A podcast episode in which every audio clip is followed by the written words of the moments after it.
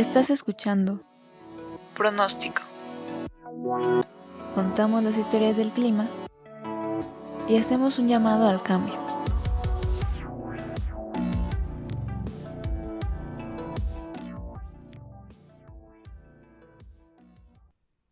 La sociedad occidental atravesaba por un momento cumbre. El mundo contempló varios sucesos históricos. Inventos como el teléfono, las aeronaves y el automóvil de gasolina comenzaron su apogeo, continuando así con la industrialización, el crecimiento de las ciudades y las telecomunicaciones en muchas partes del globo. La humanidad fue testigo de cómo las diferencias geopolíticas podían desembocar en una guerra mundial. Como era de esperarse, la quema de combustibles fósiles fue coprotagonista en cada uno de estos episodios. Por esa razón, las conclusiones de Tyndall, Foote y Arrhenius sobre cómo el CO2 y otros GI podían calentar la atmósfera no fueron tomadas en cuenta. Incluso los mismos científicos lo vieron como algo positivo, tal vez porque la mayoría de ellos eran provenientes de las potencias económicas del norte geográfico, y pensaron que un poco más de calor no les caería mal. El hecho es que nadie se preocupó por continuar con esas investigaciones, y para 1930, en medio de los rezagos que dejó la Gran Depresión, era un tema casi olvidado.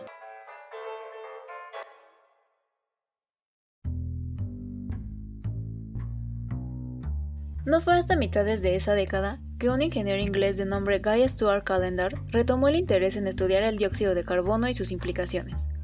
Él no era un climatólogo profesional, pero tenía amplios conocimientos en termodinámica, en parte porque su padre fue un importante científico de esa área y en parte porque él mismo era un ingeniero de las máquinas de vapor.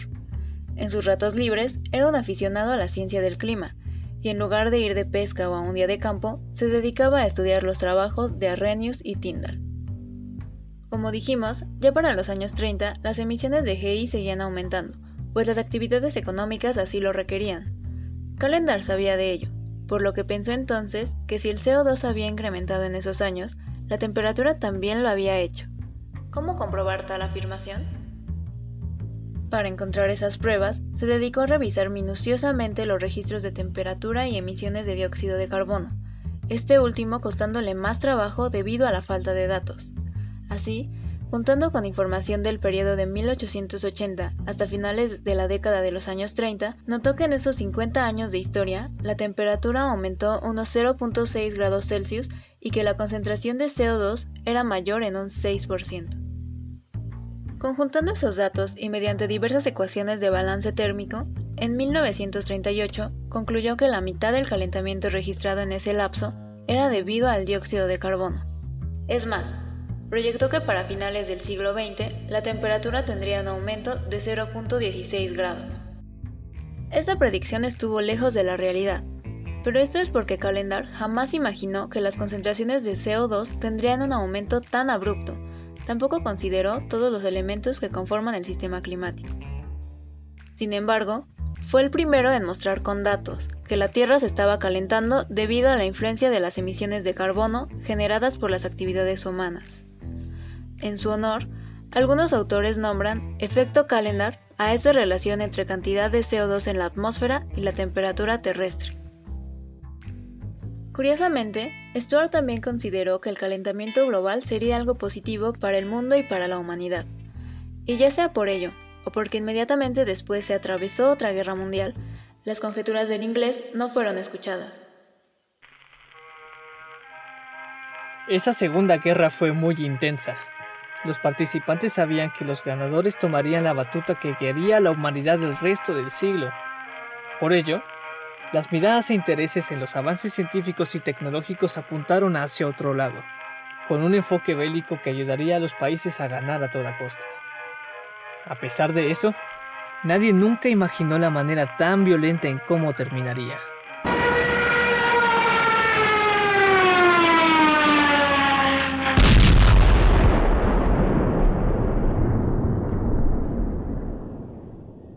La bomba atómica aumentó las tensiones ideológicas y el mundo presenció el advenimiento de la Guerra Fría. También por esos años, a finales de la década de los 40, se le había dado la vuelta a los cuestionamientos de Calendar y otros científicos sobre las constantes emisiones de CO2. Y se pensaba que sí, probablemente la atmósfera se estaba llenando de ese gas, pero seguramente el océano con su enorme volumen, sería nuestro salvador. Había posturas en el gremio científico que aseguraban que todo el exceso de dióxido de carbono en la atmósfera se disolvería en el agua, por lo que no había razones para alarmarnos ante un posible calentamiento. ¿Pero realmente se podía confiar en tales afirmaciones? Ahora, en exclusiva, el ruido del mar.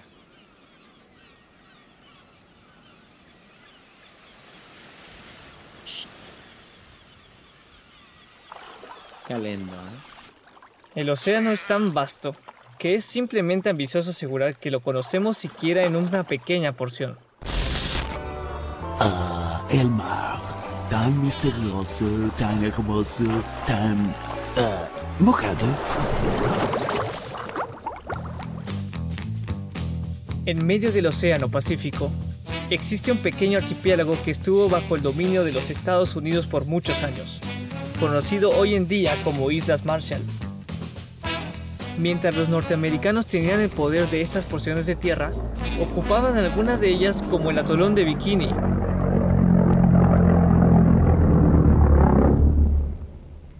Para hacer pruebas nucleares.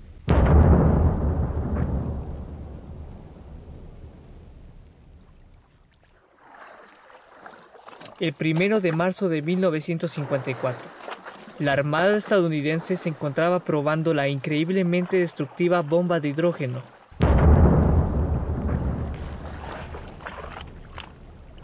Las ondas de sonido y el polvo radiactivo generado por las explosiones llegaron a impactar a las embarcaciones japonesas pesqueras, ocasionando problemas de salud en los tripulantes.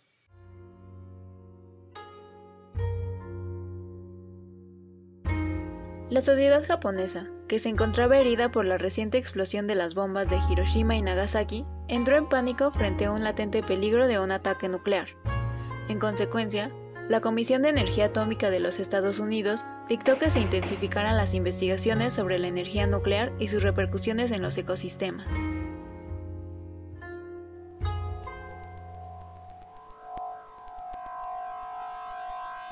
Investigando los desechos nucleares y residuos de estas pruebas, años después el equipo de oceanografía del Scripps Institute, liderado por Roger Rebel, quien era experto en química marina, descubrió que los restos radiactivos se extendían por decenas de kilómetros a lo largo del océano, pero tan solo unos metros en profundidad.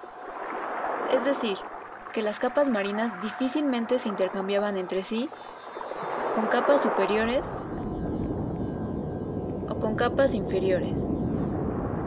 Esto significaba que el CO2 introducido al océano se quedaría en las primeras capas y no se disolvería en los millones de metros cúbicos del mar como se creía hasta entonces.